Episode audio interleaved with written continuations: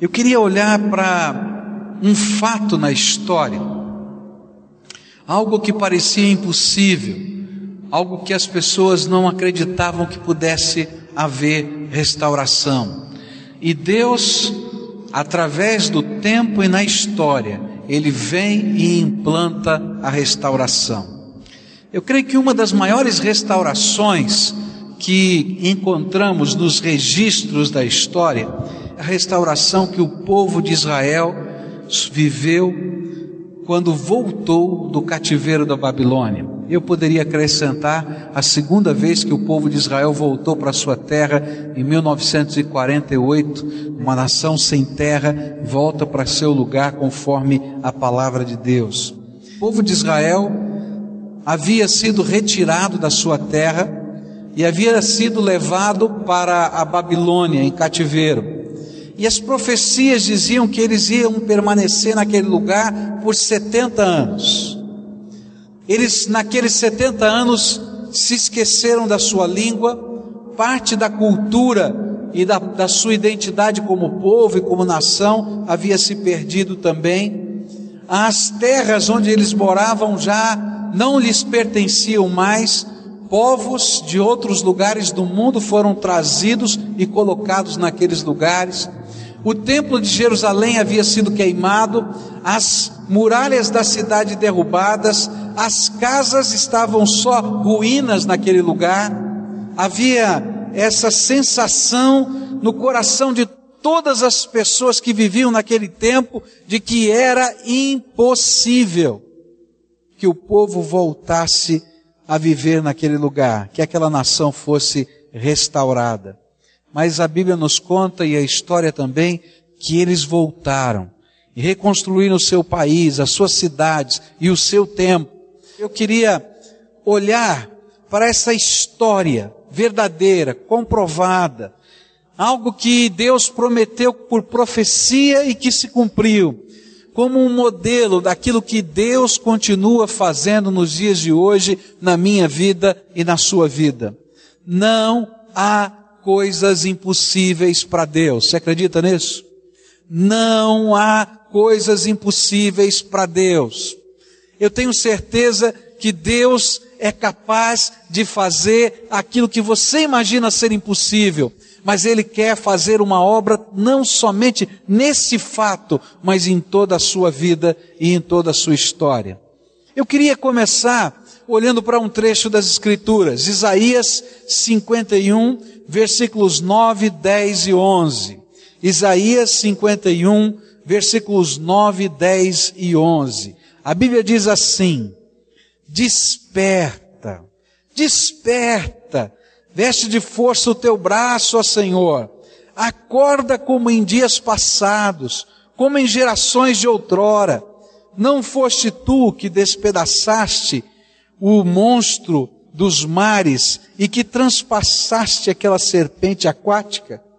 Não foste tu que secaste o mar, as águas do grande abismo, e que fizeste uma estrada nas profundezas do mar, para que os redimidos pudessem atravessar? os resgatados do Senhor voltarão e entrarão em Sião com cântico. Alegria eterna coroará a sua cabeça. Júbilo e alegria se apossarão deles. Tristeza e suspiro deles fugirão. Começando com esse texto, olhando para a história desse povo, e aprender as maneiras como Deus trabalha a restauração na nossa vida. O que está aqui no livro de Isaías é uma profecia, ainda não tinha acontecido. O que a palavra de Deus está dizendo é que, apesar de toda a conjuntura social, econômica e política daquele tempo, onde a maior nação do mundo, o maior poder bélico daquele tempo, havia dominado a terra e a nação de Judá, destruído todas as coisas, apesar deles terem sido desterrados, tirados daqui e colocados lá. Por quê? Porque os babilônios tinham uma estratégia de trabalhar o não levante, a não revolta dos povos conquistados, muito interessante. Ele pegava um povo de uma determinada região do mundo que tinha sido conquistado e ele retirava o seu povo da sua terra e levava para um outro lugar. E nesse outro lugar eles tinham que reconstruir tudo e tinham que se readaptar. E aquela nação que tinha ficado lá atrás se perdia na mistura das raças nessa nova terra. Por isso, alguns povos de várias regiões do mundo foram trazidos e colocados na região de Samaria, na região do Reino do Norte e também na região do Reino do Sul. E o que eles fizeram? Pegaram grande parte desse povo que estava aqui nessa terra, os judeus, e levaram lá para a Babilônia. E lá na Babilônia eles tinham que começar tudo de novo. Eles mudavam tudo que tinha a ver com a cultura. Eles lá na sua terra eram um povo agropastoril, era um povo que criava as ovelhas, era um povo que plantava para poder se sustentar. Mas na Babilônia eles tinham que viver nas cidades e ali eles aprenderam a comerciar. Aí vem a história que o judeu sabe comerciar, desde a Babilônia. E de repente o que acontecia? Para ele poder trabalhar no comércio, nessa nova cultura, ele tinha que ter amizade, ele tinha que se relacionar com as pessoas, e isso quebrava aquela identidade nacionalista que gerava mais confusão e guerra. Você pode imaginar 70 anos assim? Eu não sei a história da sua família, mas a minha família veio da Itália para o Brasil no começo do século passado, lá por volta dos anos 1900 e qualquer coisa. Tem um pouco mais de 100 anos. E aí o que acontecia? Posso imaginar como eu já estava adaptado, eu não sei falar mais a língua que os meus bisavós falavam, o italiano. Eu não sei mais grande coisa da cultura, tenho alguns traços da minha cultura, mas eu sei que sou mais brasileiro do que qualquer outra coisa. Era isso que eles trabalhavam. E de repente alguém vai dizer: olha, você pode imaginar isso? Alguém dizendo aqui no Brasil: todos os italianos vão voltar para a Itália. Dizer, Ih, acho que isso não vai dar certo. E a gente vai fazer o que lá? Vai morar onde? Como é que vai ser? A gente não fala mais a língua, a gente não tem mais a identidade. Você olha para isso e diz: é muito tempo, já passou, isso não tem mais volta. Esse era o sentimento. Mas tinha um profeta profeta Isaías, ele começa a cantar um hino de adoração e louvor a Deus. E ele começa a ter uma visão, uma visão de fé. Os resgatados do Senhor voltarão e entrarão em Sião com um cântico. Alegria eterna coroará a sua cabeça. Júbilo e alegria se apossarão deles. Tristeza e suspiro deles fugirão. Ao longo desses 70 anos, essa canção era cantada por aqueles que tinham sido desterrados. Essa profecia fazia parte da liturgia do culto. E eles estavam sonhando com um dia em que pudessem entrar de novo na cidade de Jerusalém e eles imaginavam, através dessa profecia, como seria a sensação daquele povo marchando em direção da cidade, cantando em procissão na direção daquela cidade, adorando a Deus e olhando com os seus olhos as promessas de Deus se cumprindo. Por isso eu quero dizer para você que restauração começa com uma visão de fé. Um dia o Espírito Santo de Deus visita a nossa família, nossa casa, o nosso coração, e Ele coloca dentro de nós uma visão de fé. Ele coloca no nosso coração um sonho de fé.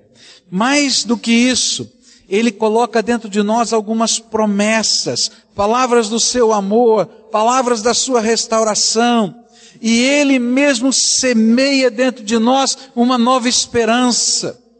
E é interessante que é, Isaías olha e diz assim: Olha, vocês estão preocupados se isso é possível ou não é possível? Então lembra quem é Deus. Deus é aquele que tem a força no seu braço. É aquele que nos dias passados, nas gerações de outrora, foi aquele que destruiu e continua destruindo todo o poder das trevas é aquele que fez secar o mar para a gente andar a pé na terra enxuta. É o Todo-Poderoso. E é esse que vai despertar o seu braço forte e tocar a nossa vida. Por isso, a lição da história aqui revelada é que devemos prosseguir dia a dia, firmados na fé que Ele mesmo suscitou em nós. Não sei como, não sei de que maneira, mas o Espírito Santo de Deus tem colocado no seu coração uma esperança, um sonho. Eu quero ver minha casa transformada. Eu quero ver meu filho. Eu quero ver o meu coração. Eu quero ver alguns vícios que eu não sei lidar com eles que o Senhor transforme na minha vida. Eu quero ver algumas tendências que eu tenho sendo mexidas, mas eu não sei como isso vai acontecer. E Deus coloca dentro de nós um sonho, uma visão de fé.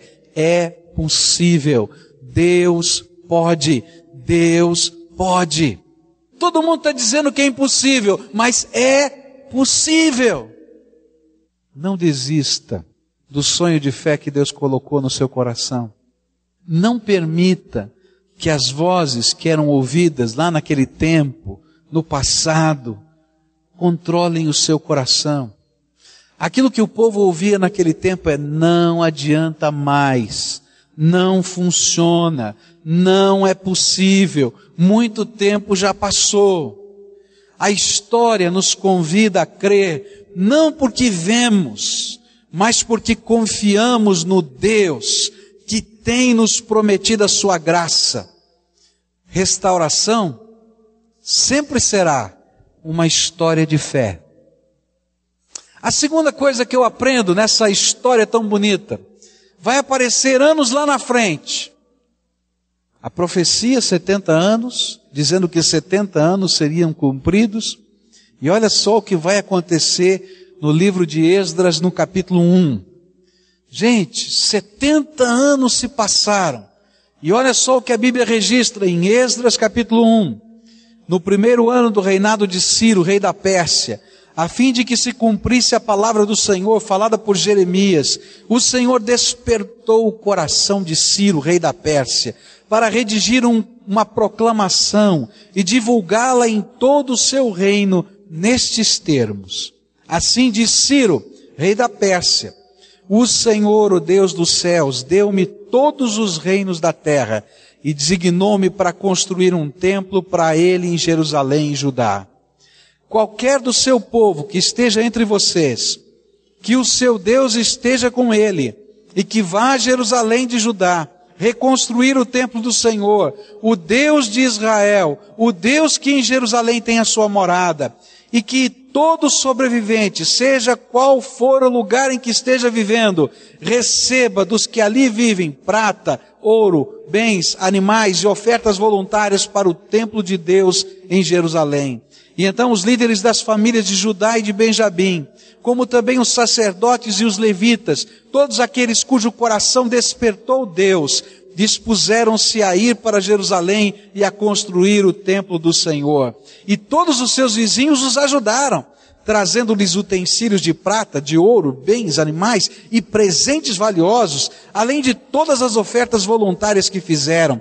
Além disso, o rei Ciro mandou tirar os utensílios pertencentes ao templo do Senhor, os quais Nabucodonosor tinha levado de Jerusalém e colocado no templo do seu Deus. Ciro, rei da Pérsia, ordenou que fossem tirados pelo tesoureiro Mitredate, que os enumerou e os entregou a Sesbazar, governador de Judá. Sabe o que é tremendo? É que restauração não é utopia. Restauração não é um sonho que não pode ser concretizado. Não é uma esperança barata. Não é um, uma crendice popular. Mas sabe o que é? É manifestação do poder de Deus na nossa vida. Restauração não é uma psicologia popular nem o poder do pensamento positivo, nem é o mover dos homens nas suas articulações para construir alguma coisa politicamente. É fruto da graça de Deus. É cumprimento das suas promessas. É milagre do Deus vivo acontecendo conosco. É a fé que nos faz render-nos diante de Deus, mas que produz a ação poderosa dele no nosso coração e na nossa história. Por isso, um dia, 70 anos depois, um rei que não tem nada a ver com o judaísmo, um rei que não foi criado nos conceitos do judaísmo, que não dominava aquela terra, porque ele era da Pérsia, e a Babilônia é que tinha conquistado os judeus. E eles agora entram em guerra com a Babilônia e vencem a Babilônia entram na cidade, a cidade conhecida como uma das maravilhas do mundo, a tomam e de alguma maneira, que a Bíblia não diz como, a não ser profecias do livro de Isaías dizendo que Deus tinha escolhido Ciro para fazer algo no seu nome, mas não diz como. Um dia esse homem se levanta e ele tem a convicção que só Deus pode dar de que foi o Deus dos judeus que tem a sua casa lá num templo que foi destruído, mas que deveria estar na cidade de Jerusalém, que deu a ele todas as nações da terra como vitória. Gente, eu não sei o que aconteceu. Eu não sei o que aconteceu. A história não registra como. Eu não sei se foi uma visão, eu não sei se foi um sonho, eu não sei se foi uma pregação, mas eu sei que esse homem um dia acorda com a convicção de que Deus quer que ele construa um templo para ele em Jerusalém. E ele pega a pena de um imperador mundial e escreve um decreto, gente, que coisa, um decreto, dizendo assim: todo judeu que tiver em qualquer lugar do meu reino, e o reino dele se espalhava por todas as terras do mundo conhecido. Que queira voltar para sua terra e reconstruir o templo de Deus, pode ir agora, tem liberdade para voltar. E mais, vou indenizá-los. Por isso, todo vizinho, todo governador, Toda pessoa que mora no lugar dele, quando ele chegar e se levantar na sua cidade e disser, eu estou indo para reconstruir o templo do Deus Todo-Poderoso em Jerusalém, levante uma oferta e cada um contribua com ouro, com prata, com animais, com coisas valiosas, para que ele vá lá e construa o templo. Você pode imaginar isso? E alguns judeus começaram a se levantar em cada lugar, e começaram a dizer: Eu vou. E os vizinhos vinham por ordem do imperador e colocavam ouro, prata, comida, animais, e ele ia levando para aquela terra. E se não bastasse isso, por um mover de Deus que ninguém sabe explicar, aquele rei vai lá no seu palácio, olha lá na tesouraria do seu palácio, ele vê os utensílios de ouro, de prata, aquelas coisas preciosas que faziam parte do tesouro real as joias da coroa. E ele pergunta: de onde são? Eram do templo do Deus vivo lá em Jerusalém. Pode tirar tudo daqui e manda tudo de volta para o templo de Deus. E aí, se você ler o livro de Esdras, você vai ver a lista. Quantas toneladas de ouro, quantas toneladas de prata. Gente, Deus estava agindo. Deus estava intervindo nas coisas que eram impossíveis. Por isso, restauração não é uma fé barata. Restauração é um mover divino, é o braço de Deus que intervém, é o Todo-Poderoso que vai lá e faz coisas que nós não entendemos, que nem sempre, que nem sempre nós vamos entender por que e como, a não ser a certeza de que Deus colocou a sua mão. Alguns anos atrás, final da década de 70, começo da década de 80, eu fazia parte de um grupo de intercessão que reunia pessoas de todo o mundo. E a gente se conectava através de correspondências e recebíamos as informações dos motivos de oração. E houve um movimento naquele período de tempo que eram pessoas que saíam e visitavam os países mais fechados para o Evangelho naquela época e naquelas cidades eles oravam. E eu me lembro que um dos países mais fechados daquela época era a antiga chamada União Soviética. E um grupo desses de oração se reuniu debaixo da estátua de Lenin. E eles começaram a orar, pedindo que Deus derrubasse as portas que estavam fechando a entrada do Evangelho para aquele lado do mundo que Deus quebrasse os muros que estavam ali impedindo. E um desses irmãos que estava naquela viagem escreveu naquele boletim, dizendo que enquanto eles oravam ali, veio uma convicção tremenda de Deus no coração de todos eles, que aqueles muros iriam cair e que aquela estátua debaixo da qual eles estavam orando iria ser derrubada, colocada no chão, e que as pessoas iriam colocar os pés sobre a cabeça daquela estátua. E eu me lembro que aquilo foi publicado num boletim de oração. E eu me lembro da reação de muita gente. Gente, para com isso. O que, que, é isso? Agora estão começando a falar uns negócios de abobrinha. Vamos sair desse grupo. Esse grupo aí está tá ficando esquisito. Meus irmãos, alguns anos depois eu vi uma foto. Ela saiu publicada nos jornais. É a estátua de Lenin tombada no chão e um grupo de jovens russos com os pés na cabeça dele. E quando eu vi aquela foto, meus irmãos, eu lembrei de um Deus todo-poderoso. Naqueles dias, quando aquilo circulou, a gente pensava assim, é loucura.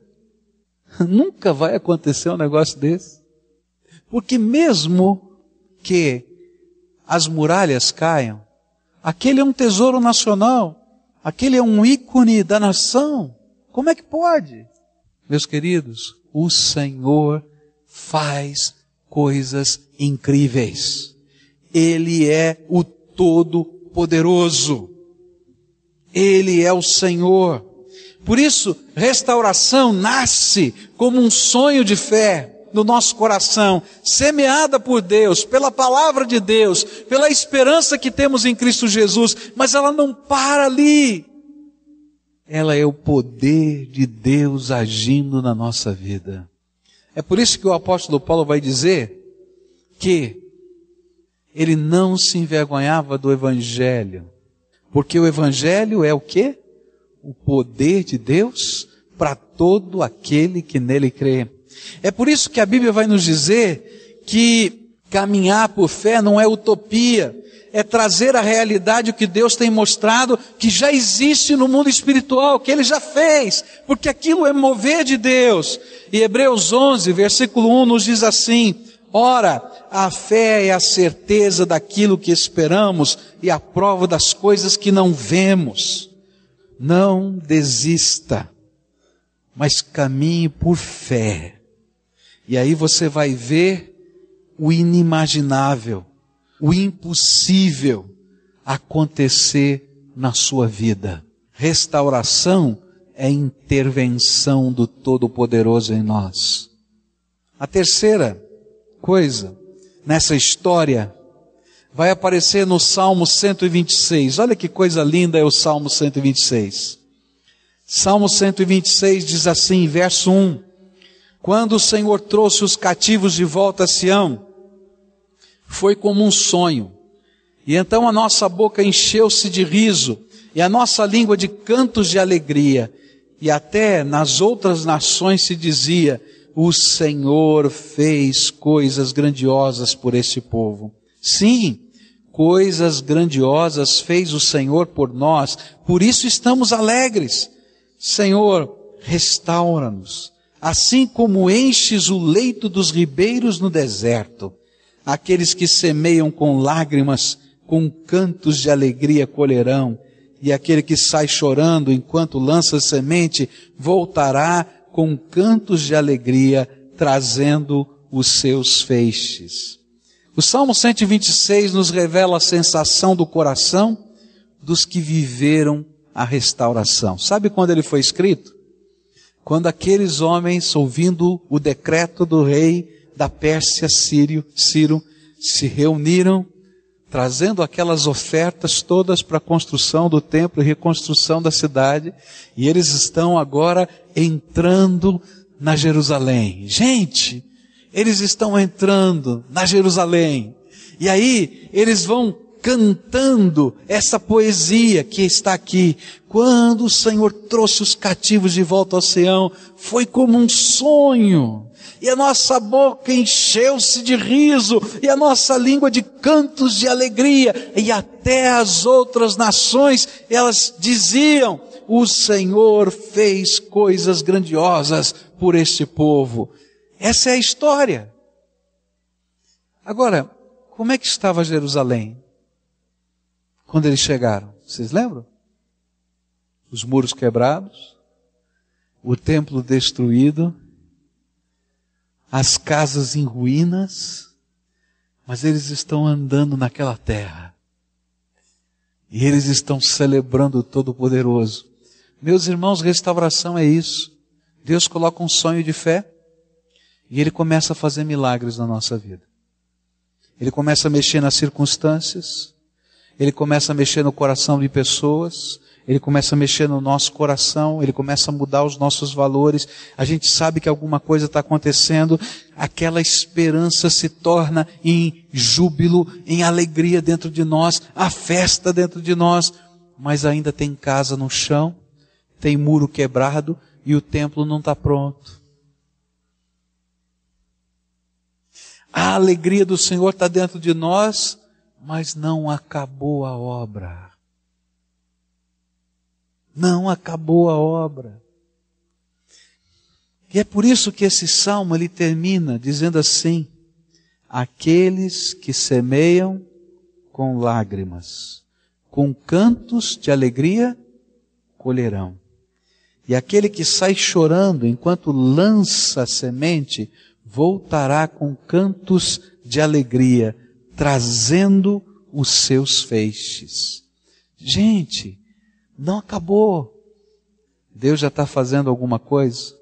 Você está vendo os sinais de Deus?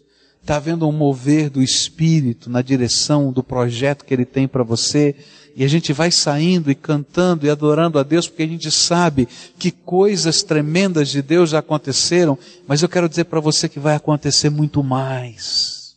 E vai acontecer muito mais. E às vezes nós vamos ter que mexer agora no entulho. A gente vai ter que pegar as pedras, tirar do lugar e colocar em outro. Algumas dessas pedras elas serão reaproveitadas para a gente reerguer as casas, para a gente reerguer o templo. Mas queridos, algumas não dão mais, não prestam. E se ficarem, vão estragar o que a gente está reconstruindo. Por isso, a gente vai ter que fazer um mutirão espiritual e botar para fora alguma coisa. Mas vai ter que também colocar dentro da nossa vida e da nossa esperança os sonhos do que Deus está fazendo. O restaurado, ele se torna um adorador, porque ele sabe que Deus já tem feito grandes coisas por ele, sabe que não terminou a obra, mas ela continua sendo realizada por Deus em nós. Mas Ele já fez tanta coisa. E por isso, nós o adoramos. E nós não temos medo de semear, às vezes chorar, reconstruir e continuar reconstruindo. E se você está sendo trabalhado por Deus e ainda não se transformou num adorador, eu quero dizer para você que isso é pura ingratidão. Porque Deus já tem feito coisas tremendas na sua vida. E cada vez que nós, como restaurados de Deus, ou em processo de restauração, gente que Deus está trabalhando, que já arrancou de lá, colocou aqui, mas ainda tem casa para construir, muro para ser consertado, templo para ser edificado, enquanto nós estamos adorando e servindo ao Senhor, semeando, para colhê-la, quem sabe mais na frente, nós nos tornamos numa carta aberta de Deus para toda a humanidade, dizendo: eu sou o Deus Todo-Poderoso que ama você. e que tem propósitos para a tua vida e que vai fazer coisas tremendas que você nem imagina. O sonho de fé vai virar realidade na vida do resgatado, do salvo, do restaurado pela misericórdia de Deus. Por isso, continue semeando. A colheita já está chegando. Por fim, quando a gente vai e entra nesse contexto e precisamos reconstruir a vida, nós precisamos fazê-lo agora nas bases da nossa fé. A grande lição da restauração precisa ser vivenciada pelo resto da vida. A grande lição da restauração precisa ser colocada como a argamassa de tudo quanto nós estivemos construindo daqui para frente. Quais são, então, os elementos dessa grande lição? Nós estivemos trabalhando alguns princípios tão importantes. Mas se eu pudesse resumi-los, eu diria assim: coloque Jesus em primeiro lugar na sua vida. Se você tentar continuar a reconstrução e não colocar Jesus em primeiro lugar na sua vida, você vai ver confusão acontecendo. Coloque Jesus em primeiro lugar. E é por isso que nem todos os judeus do mundo viveram a restauração. Lembra da história? A Bíblia nos diz que muitos dos judeus permaneceram na Babilônia. Sabe por quê? Porque agora eles eram bons comerciantes. Agora eles tinham boas propriedades. Agora eles tinham influência. E esses não foram restaurados. Mas todos quantos ouviram a convocação do Espírito e deixaram tudo para trás, para fazer aquilo que era o propósito de Deus para suas vidas, estes foram restaurados. Porque a lição que Deus quer que nós entendamos para o resto da vida e sobre ela estejamos construindo a nossa história é simples. Jesus precisa ser o primeiro na tua vida. A Bíblia diz: buscai primeiro o reino de Deus e a sua justiça e o quê? Todas as outras coisas vos serão acrescentadas. Enquanto eu estiver correndo de um lado para o outro, tentando fazer do meu jeito, de novo, eu vou me machucar. Porque conversão, que a Bíblia diz, é você estar tá indo nessa direção, você faz uma volta de 180 graus e vai para o outro lado. Por quê? Porque muitas das coisas que geraram em nós o quebrar, o dividir, o machucar, o separar, o corromper, que precisaram ser restauradas, nasceram porque nós, de livre vontade, desejamos fazer as coisas do nosso jeito.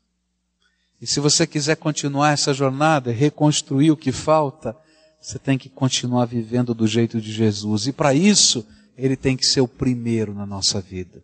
Ele tem que entrar aqui dentro do nosso coração e nos ensinar a amar, a viver, a ser pais, a sermos filhos, a sermos mães, a sermos pessoas que Deus pode e que Deus quer usar.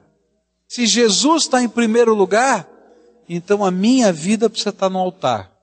E eu devo ter a coragem de colocar tudo na mão de Deus para que Ele controle e dirija tudo do jeito dele no tempo dele, da maneira dele. Porque agora a prioridade não é fazer a minha vontade, mas é fazer a vontade do Senhor. E aí, tudo que somos, tudo que temos, tudo que amamos, deve ser colocado no altar, para que Deus nos mostre o que Ele quer fazer através destas coisas e pessoas.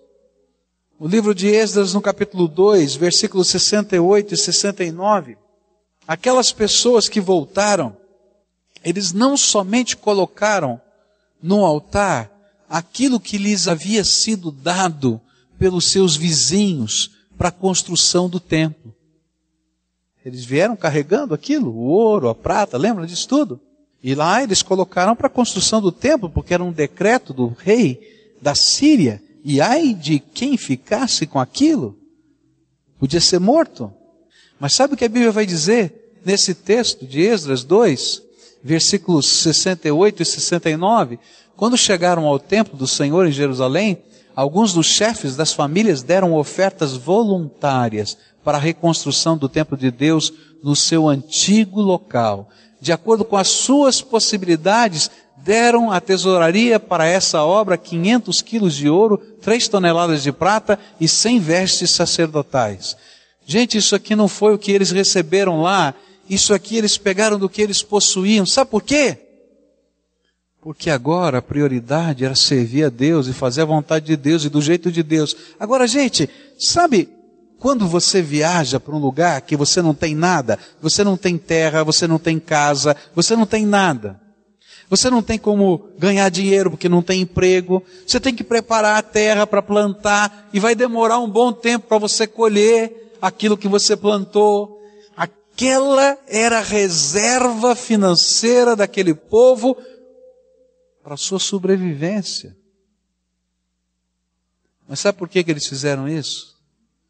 Porque aquele que foi restaurado sabe que ele não depende de si mesmo, nem da sua inteligência, nem da sua capacidade, nem do seu dinheiro. Ele depende do Deus vivo. E o que for preciso vai acontecer. Por isso ele se coloca inteiro no altar, porque ele confia em Deus. Ele confia na graça. Coloca o Senhor em primeiro lugar na sua vida, mas ele se coloca por inteiro no altar de Deus. E esse é o ensino do Senhor. E aí, eles começam a servir como voluntários para aquela obra, porque o reino de Deus é importante. E eles vão aprender agora de novo a ser uma nação e um povo. E a argamassa que vai uni-los é essa fé misturada no amor que Deus vai infundindo dentro do coração. Eu quero dizer para você que você está sendo enviado para esse mundo, para essa terra, para essas famílias, para esse lugar de emprego, para essa escola onde você está e você vai ser uma bênção. E aquilo que Deus está fazendo na sua vida vai se multiplicar na vida de outros, mas para isso, Jesus tem que estar em primeiro lugar na tua vida. Você tem que estar inteirinho no altar dele. As suas mãos podem ser as mãos de Jesus nessa terra. E o seu coração está aberto para amar aquele que Deus ama. E, gente, vai aparecer um sambalate Tobias aí nessas histórias, não é? Se você ler o trecho da palavra, gente que vai criar tanta confusão, tanto problema, vão tentar impedir, vão tentar fazer, mas o Senhor coloca aquele povo com uma prova viva de que é Ele quem age. Nós estivemos olhando para aquilo que Deus queria fazer e já começou a fazer. Mas eu quero dizer para você, não terminou. Ele já te trouxe até a porta da cidade. Agora tem pedra no meio do caminho para ser tirada. Tem muro para ser reconstruído. Tem algo a ser feito. E vou dizer mais para você. A restauração é um processo de Deus que vai durar a minha vida inteira. Porque a vida é tão dinâmica que coisas novas vão acontecendo hoje e amanhã e depois de amanhã das quais ou com as quais Deus vai ter que tratar no meu coração. Às vezes eu tenho a sensação de que se eu resolver uma determinada área da minha vida, um determinado problema, uma determinada dificuldade que eu tenho, um determinado pecado, se eu conseguir resolver isso, tá tudo bem, acabou, já resolvi tudo. Olha, acabou, minha vida vai ser maravilhosa.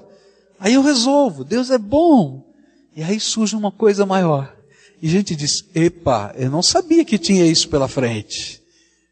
E aí Deus diz: Continua, filho, porque eu que estive contigo ontem, sou aquele que estarei com você todos os dias até a consumação dos séculos.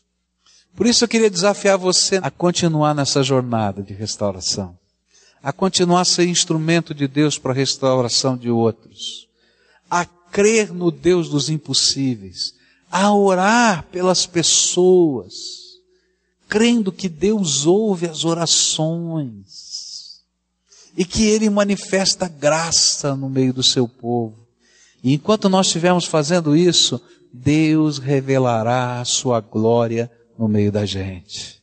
E a sensação do povo de Deus de adoração e louvor é de quem está marchando e entrando na cidade, prometida e esperada por tanto tempo. E Deus assim faz. Eu queria orar com você por esses princípios que Deus quer que você continue vivendo. Colocar Jesus em primeiro lugar na tua vida. Colocar toda a sua vida no altar de Deus para que seja para a glória dele. Oferecer as suas mãos para o serviço. Um prazer, uma alegria de toda a alma Pedir que Deus semeie do seu amor no seu coração para você regar com o amor dele no teu coração os seus relacionamentos, as coisas que foram restauradas, as coisas que ainda precisam ser trabalhadas. E de uma maneira especial eu queria orar com aqueles que durante todo esse tempo têm enfrentado uma grande batalha, uma grande luta. Toda vez que o Espírito Santo de Deus tem tocado o teu coração, e tem falado para você que você precisa colocar Jesus em primeiro lugar, passa na sua cabeça um monte de coisas. Passa na sua cabeça algumas batalhas que você diz: Isso aqui eu não consigo colocar. Eu não estou perguntando para você se você consegue. Não. Porque você já sabe que não consegue. Eu estou perguntando se você quer colocar no altar de Deus. Porque se você quiser, o Deus Todo-Poderoso pode e faz. Hoje eu quero pedir, e você que sabe que tem que se reconciliar com alguém, que tem que pedir perdão para alguém, e esse perdão fica na ponta da língua e nunca sai da garganta. Eu não estou perguntando se você consegue. Eu estou perguntando se você quer ir lá e ser um instrumento de graça e restaurar pessoas. Eu queria falar com aqueles que sua casa está se quebrando, está se arrebentando. E olhando para dentro de si, sabem que grande parte da culpa disso é sua. Eu não estou perguntando se você consegue. Eu estou perguntando se você quer que Deus intervenha na tua vida para transformar você primeiro. Gente, quando a gente fala em restauração, a gente não fala num passe de mágica, porque mesmo quando a gente entra dentro da cidade, tem pedras para serem colocadas no lugar e pedras para serem jogadas fora. Mas ninguém vai roubar de um servo de Deus a alegria de entrar naquela cidade e nem de mexer naquelas pedras, e nem de ver os edifícios da graça de Deus se levantando. Eu não estou perguntando para você se você aguenta o peso dessas pedras. Eu estou perguntando se você quer colocar a mão nelas e fazer o que Deus está mandando para você. Porque sabe, Deus, se for preciso, Ele vai mandar duas ou três ou quatro, cinco pessoas do seu lado para te ajudarem. Se for preciso, Vem até um terremoto para mexer a pedra do lugar. Eu não sei o que ele vai fazer. Como? Eu não sei. Mas eu sei que ele faz. Por isso, se você é essa pessoa que hoje quer tomar uma decisão séria com Deus, séria, Jesus, vou colocá-lo em primeiro lugar. Vou colocar a minha vida nas tuas mãos com tudo que eu tenho, com tudo que eu sou. Eu quero que o Senhor me use para a tua glória e que o teu amor me ensine a viver do teu jeito. Eu vou pedir que Deus intervenha sobre a sua vida como ele fez no passado na vida do rei Ciro. Eu não sei como é que Deus fez para aquele homem pensar em construir um templo em Jerusalém. Eu não sei. Mas eu creio num Deus Todo-Poderoso Senhor Jesus, está aqui um povo que é teu, e eles estão aqui para dizer: Senhor, eu quero, de toda a minha alma, que o Senhor receba a minha vida por completo colocada no teu altar, como instrumento de adoração e louvor ao Senhor. Eles estão aqui para dizer: Senhor, eu não posso, eu não sou nem digno, mas eu desejo de todo o meu coração te servir e te honrar com a minha vida. Senhor, eles estão dizendo aqui: Senhor, eu não consigo amar e construir em amor os meus relacionamentos. Há uma tensão tão forte, tão forte, uma mistura de sentimentos dentro de mim. Mas eu desejo de todo o meu coração que o amor do Senhor venha e encubra os meus pecados e me ajude a ser o que tu queres. E nesta hora, Pai, em nome de Jesus, eu quero te pedir que toda seta de Satanás lançada contra esse teu povo, que toda algema do diabo lançada contra eles, que toda forma de opressão de Satanás seja quebrada agora em nome de Jesus. E que nesse momento haja um decreto do trono do Altíssimo: Bendito seja esse meu filho e essa minha filha e que nessa hora janelas do céu se abram e a história da restauração escrita do povo de Israel se transforme agora na história da restauração de cada um deles. E que o Senhor mesmo os abençoe e guarde. Que o Senhor faça levantar o seu rosto sobre eles. Que o Senhor tenha misericórdia deles. Que o Senhor sobre eles levante o seu rosto e deles paz misericórdia, força, alegria, salvação, libertação e poder que só o Senhor pode dar. É em nome de Jesus que oramos. Amém.